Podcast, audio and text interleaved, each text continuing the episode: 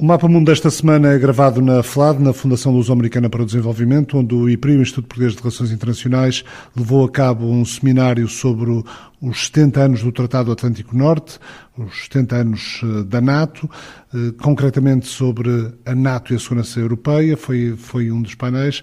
Eh, Nuno Severino Teixeira, na sua intervenção inicial, disse que a NATO está em forma, mas a Aliança está em crise, de alguma forma respondendo ao que foi uma ideia forte que saiu da, da, da agora famosa entrevista do, do Presidente Emmanuel Macron à revista Economist há umas semanas, quando disse que a NATO estava em morte cerebral disse aqui que não está em morte cerebral, mas está num impasse político. Sim, eu penso que uh, a expressão usada pelo Presidente Macron, uh, morte cerebral, é um pouco exagerada, ou eventualmente é até uma forma provocatória de chamar a atenção para um problema, mas que há, digamos, um impasse político na aliança, isso eu não tenho dúvida.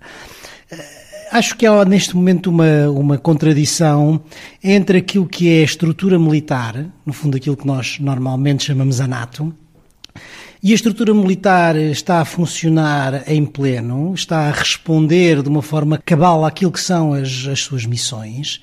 Uh, quer do ponto de vista da estrutura de comandos que foi reorganizada, quer do ponto de vista da interoperabilidade das forças no, sobre, no terreno, Portanto, digamos que a estrutura militar está a funcionar, mas do ponto de vista da sua estrutura política, ou seja, daquilo que nós costumamos chamar a comunidade de segurança, ah, há de facto algum, algum impasse político. E esse impasse político traduz-se basicamente numa, enfim, numa falta de confiança ou numa crise de confiança entre os aliados. Em primeiro lugar, e se calhar entre os aliados europeus e os aliados uh, americanos, e por outro lado também uh, a questão da Turquia onde a, a, a, confiança também não é, não é total. E, portanto, eh, há aqui a necessidade de superar este, este impasse político e de pôr, eh, digamos, a confiança política no mesmo patamar, digamos, da operacionalidade militar.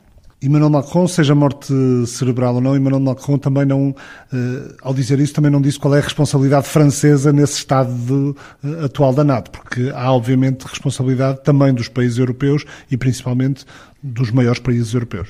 Ah, indiscutivelmente. Digamos que esta situação eh, que, é, que, é, que, é, que, que, que, a aliança política atravessa nos dias de hoje, há, em primeiro lugar, naturalmente, uma responsabilidade que advém das afirmações do presidente Trump na, primeiro em campanha eleitoral e depois nos, nos seus primeiros discursos sobre a aliança, uh, colocando em causa o, a credibilidade do artigo 5 e isso naturalmente mina a confiança e é absolutamente o fator absolutamente essencial para que uma aliança possa funcionar, a confiança entre os aliados. Mas há também naturalmente responsabilidade do lado europeu. Há responsabilidade do lado europeu, eh, em primeiro lugar, nas divisões internas eh, que existem, mas há também responsabilidade do lado europeu no que diz respeito ao esforço, ao compromisso relativamente ao esforço financeiro na divisão do fardo eh, relativamente à sua segurança. E, portanto, digamos que há responsabilidades partilhadas e é preciso justamente ultrapassar essas divisões internas, é preciso restaurar a confiança para que, eh, sem dúvida nenhuma, a Aliança possa enfrentar os desafios que tem pela frente, que não são pequenos. Essas, esse, esse compromisso financeiro uh, passa pela, pela fórmula do, do 2,20%, 2% do produto interno bruto de cada país e, e 20% desses, desses 2% ser na, na, aquisição de equipamento militar.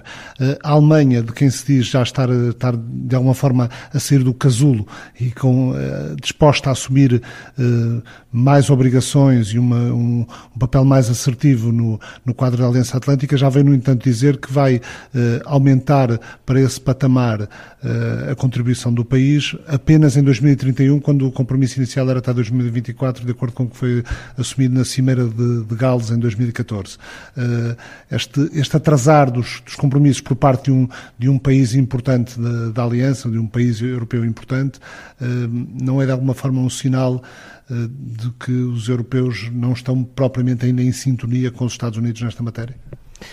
Não, sem dúvida nenhuma que isso é um, é, é um sinal, uh, mas justamente eu entendo que, uh, esse compromisso, que foi um compromisso multilateral assumido na Cimeira de Gales, que todos os aliados aceitaram, deve ser um compromisso para manter, e eu julgo que no caso português está a ser mantido esse ritmo. Uh, mas também me parece que, uma vez que a confiança entre os aliados seja restaurada, eh, esse, o compromisso tornar-se-á mais sólido e enfim, do meu ponto de vista, desejavelmente o ritmo mais, mais acelerado até atingir esse, esse patamar no 2024, que é aquilo que, aliás, saiu da Cimeira de Gales. A participação da. O reforço da, da política europeia de, de defesa e segurança uh, o reforço da, da capacidade uh, industrial, militar, tecnológica da Europa, como, como é defendido no quadro da União Europeia, e de, até o Ministro dos Negócios Estrangeiros esteve, esteve aqui na, na, na FLAD e, e, referiu esse aspecto. Uh, não poderá pôr a curto médio prazo aquela questão básica de então, nesta componente militar na Europa, quem é que manda? Porque no quadro da NATO sabemos sempre que alguém que manda, que tem mais poder, mais força, mais investimentos, são os Estados Unidos. Em relação aos europeus, isso não poderia uh, suscitar novas questões de liderança a nível europeu?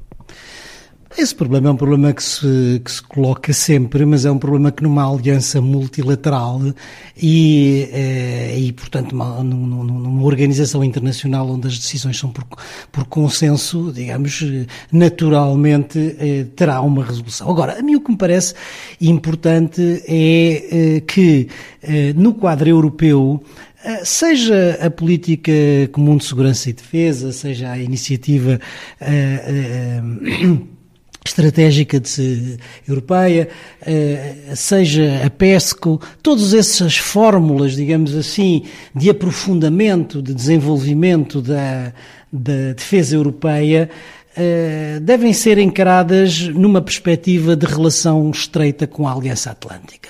Ou seja, teoricamente, há três modelos de relacionamento.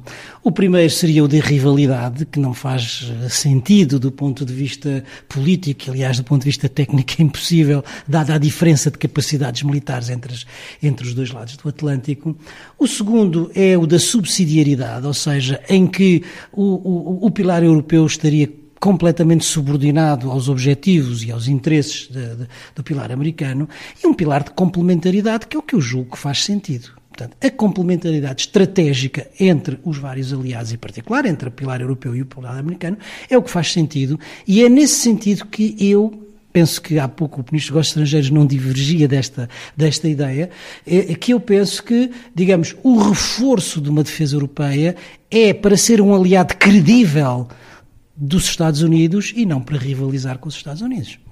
Volto a conversar com Nuno Severino Teixeira mais adiante. A política atual da Turquia, um dos maiores contribuintes da NATO, não deixa de ser um problema para a aliança. Ankara desencadeou uma operação no nordeste da Síria contra os curdos, compra armamento à Rússia, com quem se entende no xadrez complexo do Médio Oriente. O Ministro dos Negócios Estrangeiros não fugiu a este tema delicado na intervenção que fez na FLAD. Fomos falar com Augusto Santos Silva no final, também para perceber se há portugueses ou luso-descendentes entre os jihadistas do chamado Estado Islâmico que estejam em prisões turcas e que a Turquia se prepara para deportar. Não temos essa informação. Mas está ou não o país preparado para esse risco, para receber gente que esteve a combater nas fileiras do Daesh? É um risco que, que, nós, que nós conhecemos, que nós eh, sabemos que existe e para o qual eh, nos vimos preparando há vários anos, em conjunto, os aliados. Um, e, portanto, há um, eh, uma dimensão de segurança sobre a qual eu não vou falar, e depois há uma, uma dimensão jurídica em relação eh, à questão de saber quem eh, e onde eh, pode levar as pessoas que cometeram crimes aos tribunais que as possam julgar. Eu diria que os europeus estão hoje mais bem preparados para esse risco do que estavam há uns anos atrás. É também por isso que diz que é, que é preciso manter a Turquia dentro da NATO? Uh, sim, eu, uh, essa minha afirmação tem sobretudo uma razão de ordem geoestratégica e geopolítica. a Turquia é mesmo um aliado muito importante para a Europa, um aliado muito importante para a NATO e é, na minha opinião, mesmo indispensável tentar manter esse aliado enquanto nosso aliado, junto de nós, trabalhando connosco. Mesmo que ele não esteja a fazer tudo o que deve ou pode fazer para se manter como aliado. Pois, por isso mesmo, temos de eh, falar com os turcos, como temos aliás falado, eh, como digo, eh, de forma franca, criticando quando eles devem ser criticados, para que seja possível continuarmos a trabalhar em conjunto. É muito importante que a NATO uh, vá até ao Bósforo. Não subestima a importância da Turquia estar a comprar o sistema de mísseis à, à Rússia e outro, e outro equipamento militar? Não, não subestimo. De que forma é que os Estados-membros uh, podem melhorar uh, as suas responsabilidades enquanto membros da, da NATO? Os Estados-membros todos eu acho que a primeira, o primeiro ponto é mesmo. Falou dos europeus, em sim, concreto. Sim. Eh, o primeiro ponto, para mim, é mesmo perceber que a NATO é uma aliança política e militar das democracias do Atlântico Norte. O segundo ponto é que é uma, é uma estrutura de defesa coletiva, como disse, para Portugal e para vários outros membros da NATO, a estrutura de defesa coletiva, nós não temos outra. Uh, evidentemente que pertencemos à União Europeia e vemos a União Europeia como um pilar muito importante uh, da NATO, uh, mutatis mutandis. Eu sei que há alguns Estados-membros da União Europeia que não são membros da NATO, sei que há alguns Estados europeus membros da NATO que não são membros da União Europeia, mas em geral a larguíssima maioria dos Estados-membros da União Europeia são ao mesmo tempo aliados da NATO e há, julgo eu, uma complementaridade evidente entre a União Europeia e a NATO e essa complementariedade deve ser eh, cultivada e deve ser aprofundada. E depois devemos ter eh, uma, eh, uma noção do que é hoje a nossa segurança e, portanto, do que deve ser hoje a nossa defesa, capaz de perceber as ameaças novas com que nos confrontamos, para além das ameaças convencionais que não deixaram de existir. Augusto Santos Silva. Lívia Franco, do Instituto de Estudos Políticos da Universidade Católica Portuguesa, disse no seminário organizado pelo IPRI que a NATO necessita de um novo conceito estratégico, uma vez que o mundo mudou substancialmente desde a Cimeira de Lisboa há 10 anos. Há uma, um traço de continuidade da NATO que é fazer evoluir e, portanto, rever periodicamente o seu conceito estratégico. Ah, este último já não sei o número de conceito estratégico que é, mas efetivamente já existem muitos anteriores. E, mas isso, na verdade, também é uma parte permanente, não é? Estar constantemente a atualizar o seu conceito. Ora, a mim o que me parece interessante é que, tendo o último sido aprovado aqui em Lisboa há nove anos, como é que esse não é um tema, e comemorando-se agora os 70 anos, como é que esse não é um tema que está sobre a mesa, não é? De iniciar um processo dessa natureza e, sobretudo, um processo que pode de alguma maneira ser feito à, à imagem do processo anterior, que implica uma certa externalização do debate e que envolve os eleitorados, envolve as opiniões públicas. E eu acho que essa dimensão, que é um trabalho também da própria organização e dos governos dos aliados, em relação a, a esta área da diplomacia pública, de informar os cidadãos do que é que está sobre a mesa, de quais são os desafios, de que tipo de NATO é que pode existir ou não, quer dizer, tudo em aberto, em contexto como é o nosso, dos países membros, que, são, que eram essencialmente um contexto democrático, faz muita falta. Portanto, no fundo, o meu ponto também é esse: é como é que isso ainda não foi lançado, passado nove anos? Eh, as razões para o seu lançamento são óbvias. Porque a realidade agora é muito diferente da realidade há nove anos. E por outro lado, eu acho que é mesmo um processo necessário, porque esses processos obrigam os intervenientes todos, os aliados todos, a, estarem sentados sobre a mesa, a conversarem e a trabalharem sobre esse consenso, que é um consenso muito forte que realmente falta. A NATO não está em morte cerebral, como disse Macron na entrevista que deu há umas? Eu acho que não. Eu acho que ele também não quis dizer isso literalmente. Eu acho que provavelmente ele quis dizer que ela está um pouco paralisada, não é? E eu direi que em algumas dimensões ela pode estar uh, paralisada ou, ou, pode aparentar estar uh, paralisada. Mas eu acho que claramente não está em morte cerebral e acho que na dimensão operacional isso é muito evidente, não é? Quer dizer, todos os países membros contribuíram nos últimos anos, todos contribuíram para aumentar o seu financiamento da NATO. Uh, acho que os, os, Estados Unidos também, uh, o Canadá também o fez, e portanto há aqui um empenho real, não é? Os Estados não pagam coisas se não estão comprometidas com elas. E claramente a NATO tem visto reforçado o seu orçamento nos últimos uh, dois anos, e portanto eu acho que há um claro compromisso. Incluindo da parte dos Estados Unidos no compromisso com a defesa da Europa. Absolutamente, mas, mas, isso é, mas isso é evidente, quer dizer, do ponto de vista do orçamento, é mesmo, em relação à Europa é mesmo, é mesmo verdade. aliás, com um reforço também da sua posição militar cá, não é? Nomeadamente, por exemplo, com a preocupação da proteção dos países do, do, do Báltico. E, portanto, eu, eu parece-me que talvez nós às vezes ficamos muito focados nas questões mais de estilo e das personalidades e das idiosincrasias das personalidades. Presidente Trump.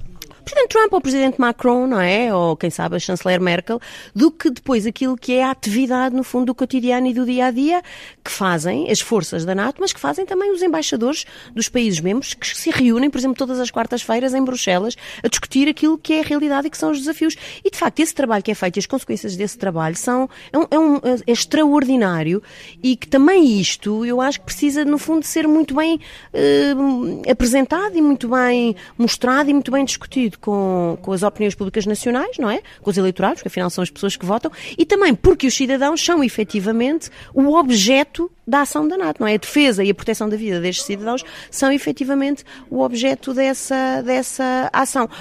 Portanto, eu acho que, quer dizer, a, a, melhor comemoração, direi eu, para os 70 anos da NATO, mais do que pensar sobre o passado e mais do que pensar sobre a crise ou a pertença crise que vivemos agora, eu acho que é, sobretudo, olhar com seriedade para, para o futuro e para os anos que vêm. O desafio para a Cimeira de Dezembro em Londres. Exatamente, e portanto, eu, esperemos que leve a sério. Enfim, suponho que nesta agenda, neste momento a agenda já está, já está estabelecida, mas enfim, esperemos que sim, que haja esse olhar, que seja um olhar para a frente e não, e não para trás e, sobretudo, um olhar que não se deixe paralisar por qualquer uh, idiosincrasia do momento. Uma aliança atlântica que precisa de olhar para o futuro, na opinião de Lívia Franco. A TSF ouviu também o investigador norte-americano Thomas Wright, da Brookings Institution, para quem a próxima Cimeira da NATO em Londres pode não trazer grande novidade nem momentos disruptivos, uma vez que Donald Trump não vai querer prejudicar a eleição de Boris Johnson dias depois. This summit might esta cimeira pode passar sem incidentes de maior porque o primeiro-ministro britânico Boris Johnson é amigo de Donald Trump e enfrenta eleições na semana seguinte, pelo que penso que Trump estará relutante em provocar estrondo na cimeira, porque poderia causar um impacto negativo para Johnson. Creio que a hostilidade de Trump com a NATO está relativamente na mesma, mas por causa da política talvez tenhamos sorte e a cimeira aconteça sem grandes incidentes. Houve algum impacto nos Estados Unidos da entrevista do presidente presidente Macron à revista Economist e ao facto de ter dito que a NATO estava em morte cerebral? Sim, houve muito criticismo. Houve muita preocupação sobre os seus contactos com a Rússia ao sugerir uma reaproximação. Há um sentimento geral de que ele subestima a ameaça russa e que não teve em conta as preocupações da Europa Central e do Leste. Sim, houve muito criticismo em relação a essa entrevista.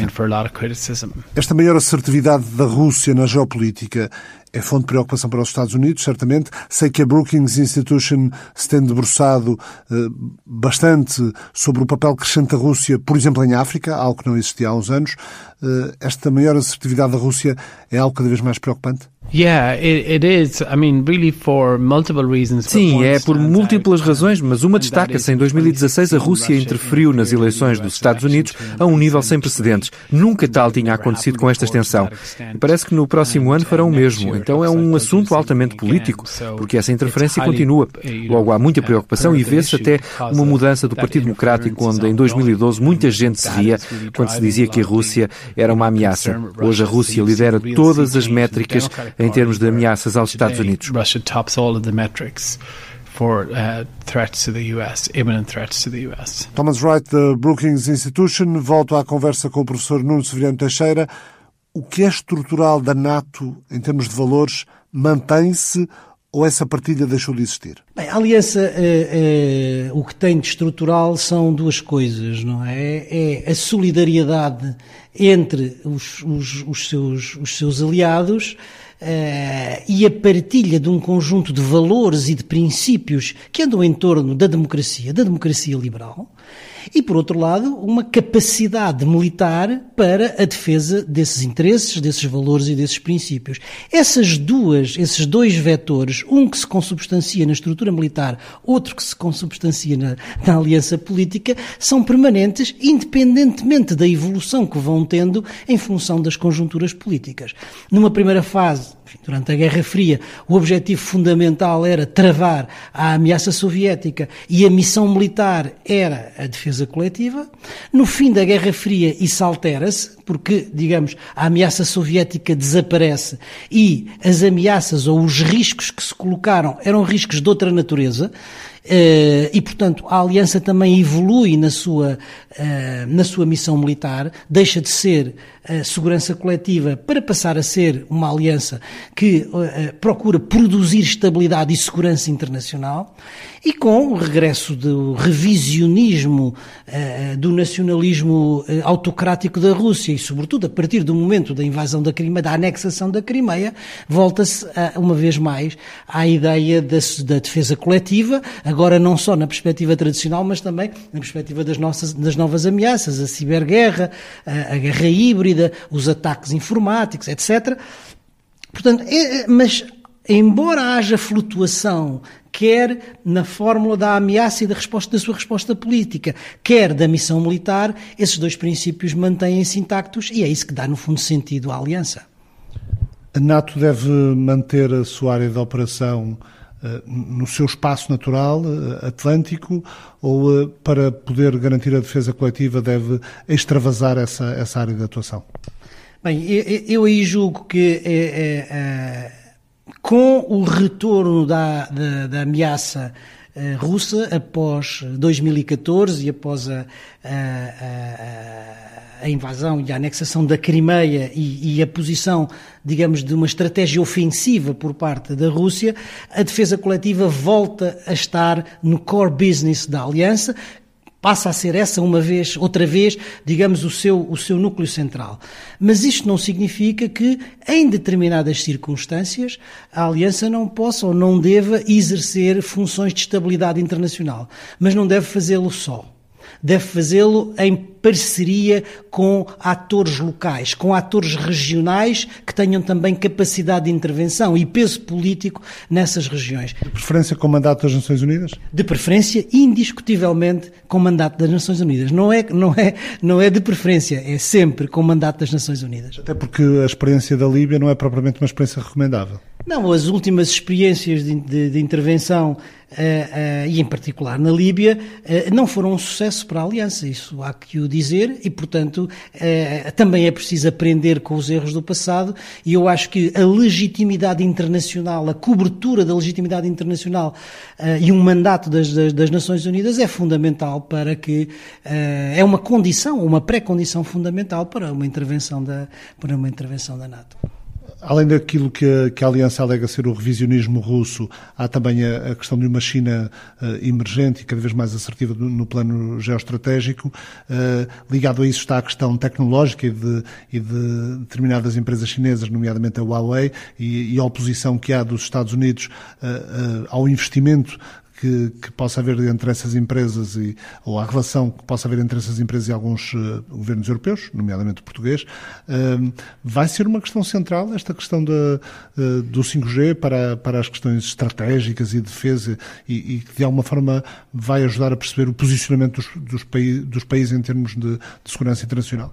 Já é uma questão estratégica e vai tornar-se daqui para a frente uma questão central, digamos assim não só a parte da questão tecnológica, mas progressivamente, digamos, as próprias questões de natureza, de, do modelo político e de natureza militar. Uh, uh, uh, vai nesta rivalidade entre os Estados Unidos e a, e a China, a União Europeia, a Europa e a União Europeia em particular, terão que ter uma posição. No caso da Huawei, eu fui, enfim, das, das pessoas que defendeu isso, desde o início. O que está em causa não é apenas uma questão económica e tecnológica, o que está em causa é também uma questão política e de segurança e, em última instância, de ordenamento do, do, do, do sistema internacional.